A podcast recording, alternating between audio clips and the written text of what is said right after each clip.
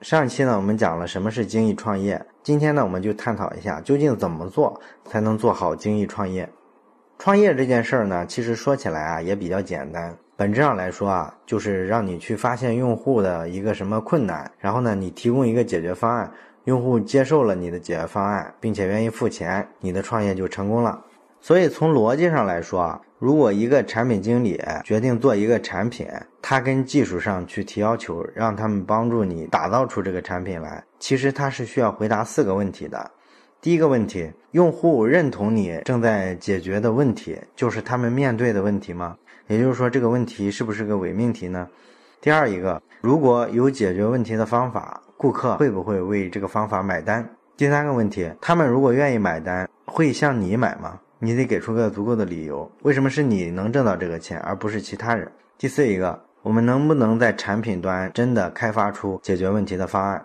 这是说作为一个完整的这个问题的逻辑应该有的四种思考，是不是？但是呢，大部分创业公司在做产品开发的时候是直接跳到第四个问题的，就是回答我们能不能开发出这个解决问题的方案。而前三个问题，顾客这个问题真有吗？你提出的解决方案，顾客会买单吗？然后为什么顾客一定要买你的单，而不是买你竞争对手的单？这三个问题大家直接跳过了，这是非常可怕的一个事情。《精益创业》这本书的作者艾里克莱斯呢，提出了一个非常重要的概念——隐性假设。创业的过程中，很多人都吃了这个隐性假设的亏。什么叫隐性假设呢？就是我们没有意识到的一些前提。比如说吧，我们聚会的时候认识了一个新朋友，都会说加个微信吧。我们呢这么说，一般都会觉得很自然。但是呢，这句话里其实就藏着一个隐性假设，这个假设就是他也用微信。那我们之所以不问一句“你有微信吗”，而是直接说“加个微信吧”，就是因为我们太自信，我们觉得有微信是个百分之百的事儿。但是这里确实是存在了一个假设，而这个假设确实又不一定真的对。还是有没有微信的人嘛，对吧？所以呢，对一个创业过程来说，你按一个非常科学、非常严谨的逻辑来思考问题，必须先问一句：“你有微信吗？”然后才是加微信的问题。那这种隐性的假设怎么去规避呢？你就得具体去分析了。那回到精益创业这件事儿上，在创业领域做一个产品、做一个服务，你容易犯什么样的隐形假设呢？其实可以拆成两个方面来看，一个是价值假设，一个是增长假设。我们先看价值假设吧。价值假设就是说，你决定做一个产品啊，或者说你给产品加一个功能，你之所以要认准这个方向去做呢，背后有一个基本的假设，就是你认为对用户有价值。但是呢，这只是个假设，你一定要去验证这件事儿。你验证完了，证明确实是对的，这时候再放手去做。这是精益创业给你的基本要求。那我们举个例子吧。你比如美国有一个电商品牌啊，叫 Zappos，它专门干什么呢？卖鞋子，也就是说是一个卖鞋这个领域的垂直电商。他创业的时候就特别有意思。正常来说呢，你要做一个电商网站，其实是个挺复杂的工程，因为你要去搞定仓储的问题、分销的问题、供货商的问题，然后平常呢还要做各种减价促销、电商导流等等等等。基本所有的电子商务的网站都是在这么干。但是呢，这个网站的创始人啊，他就有这个精益创业的思维，他根本没有上去说一二三四五这些东西全部打一遍，他脑子里就有这个验证价值假设的这根弦，他得先去看看网上卖鞋这事儿是不是个真需求，用户到底需不需要。所以呢，他所有的这些仓储、物流、分销啊这些大事儿，他都先不动，别急着去开发这个那个，我先低成本的验证一下这个价值假设。怎么验证呢？他到旁边的这些卖鞋的店里去啊，拍照片儿，拍完照片之后呢，把照片挂到网上，然后标一个价格，看看到底有没有人买。如果没人买，就证明大家对这个东西啊不是那么感兴趣，它可能对大家没有你想象的价值那么大。那如果有人买怎么办呢？也简单，你跑实体店里去把鞋买过来，然后快递发给用户不就完了吗？所以呢，就靠几张照片，他就验证了一下，发现哎，网上真的好多人愿意买。他这个创意的点子是对的，于是他就坚定的往下做。那这个卖鞋的网站呢，零九年的时候被亚马逊十二亿美金收购了。从这些例子我们就能看出来，你验证价值假设是一件多么重要的事儿。你不能想当然的觉得所有人都应该这样，都应该那样。那在验证假设的方法上，其实呢，《精益创业》这本书里啊，还特别强调了一点，就是你验证假设的时候，一定要基于事实，一定要亲眼所见，不能听人家说，更不能找什么市场调查公司啊，让他们替你做调查。那亲自调查有什么用呢？这个书里呢，又举了一次丰田的例子。丰田有款车叫塞纳，这款车怎么开发出来的呢？这款车的首席工程师呢，叫横谷雄司。他设计的零四款的这个塞纳呢，当时是要投到北美市场的，但是问题在于，这个工程师呢，他是个日本人，他呢也没在美国常待过，他基本不了解北美市场。那公司把这个改良这个车型的任务交给他之后，他怎么去解决这个问题呢？他的办法呢非常笨，就是去跑。他跑了美国五十个州、加拿大的十三个省，还有墨西哥的所有地区，总共行程呢是五万三千英里。跑遍了各种大中小城镇，他每到一个地方呢，就租一辆零三年款的塞纳，然后就在本地开车，跟各种车的这个用户攀谈聊天儿。他是个工程师嘛，所以他心里对于这个产品怎么改良，用户到底需要什么，其实肯定是有一堆假设了。他通过跟这个零三款的塞纳的这个车主聊天啊，就掌握了很多一手资料，他就知道这个零四款应该在零三款的基础上做哪些改进。你比如说，他就发现开塞纳的这些人啊，是父母或者说孩子的这个爷爷奶奶，是他们来付钱买这个车嘛？但是咱正常来说，只要是讨好他们的需求就行了嘛。但是他调查过程中啊，他发现不是这辆车呢，虽然是大人在开，但是对购买决策起支配地位的其实是孩子，因为这辆车主要是家庭用车，那孩子呢，基本就占了这个车厢的后三分之二的部分。那既然孩子这么重要，那孩子最关心的其实是车内的环境。你必须设计的对孩子很有吸引力，很有舒适感。你像北美这种地方啊，它跟日本不一样，它地广人稀啊，所以每个家庭经常带着孩子做一些长途的旅行。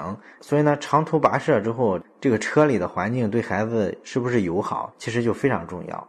那在这个认知的基础上呢，他对车做了调整。结果呢，零四款的塞纳比零三款的销量在北美啊高了百分之六十，这就是你去验证这个价值假设的意义。你不能想当然的认为客户需要这个需要那个，而不去做验证。而且这种验证呢，一定要亲自上手。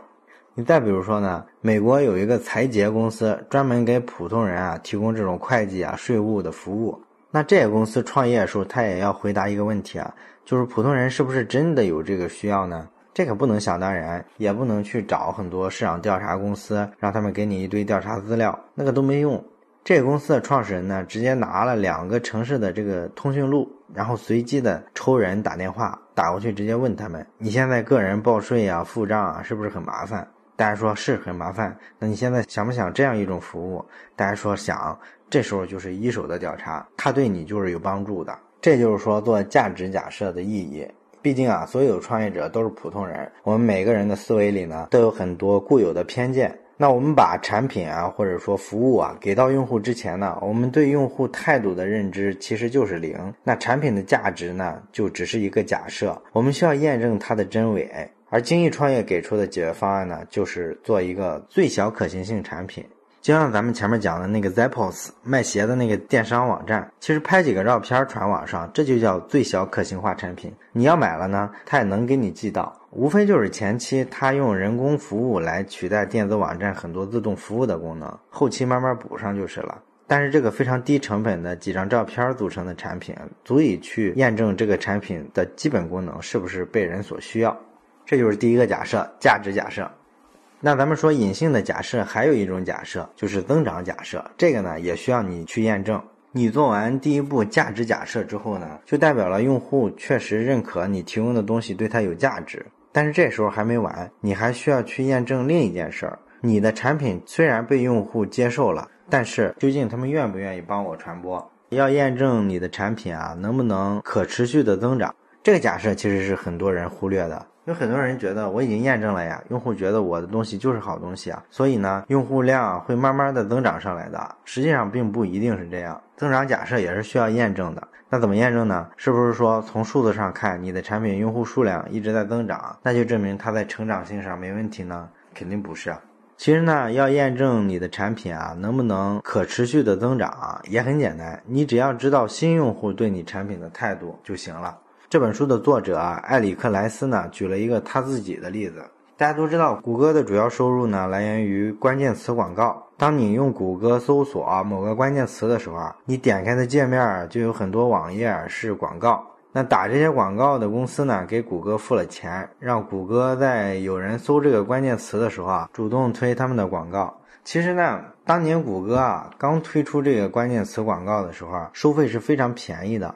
那埃里克莱斯呢？他当时也是在创业，他就想知道自己的这个创业的项目啊，对用户来说呢，究竟他们愿不愿意帮我传播？所以呢，他就在谷歌上买了一点关键词广告，而且买的非常少，少到什么程度呢？只买五块钱的。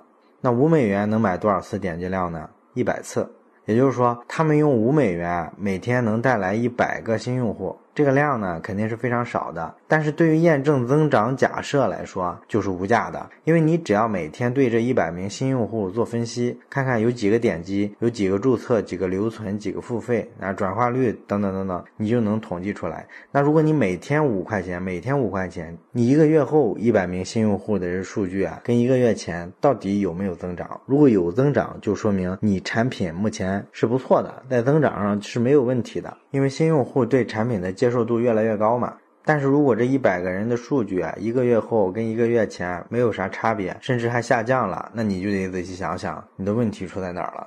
所以呢，你要想做到精益创业啊，这个书里确实也提供了很多技巧方法，但是最重要的概念就是价值假设和增长假设这两种假设都要验证，这个是推进精益创业思维的一个最核心的秘诀。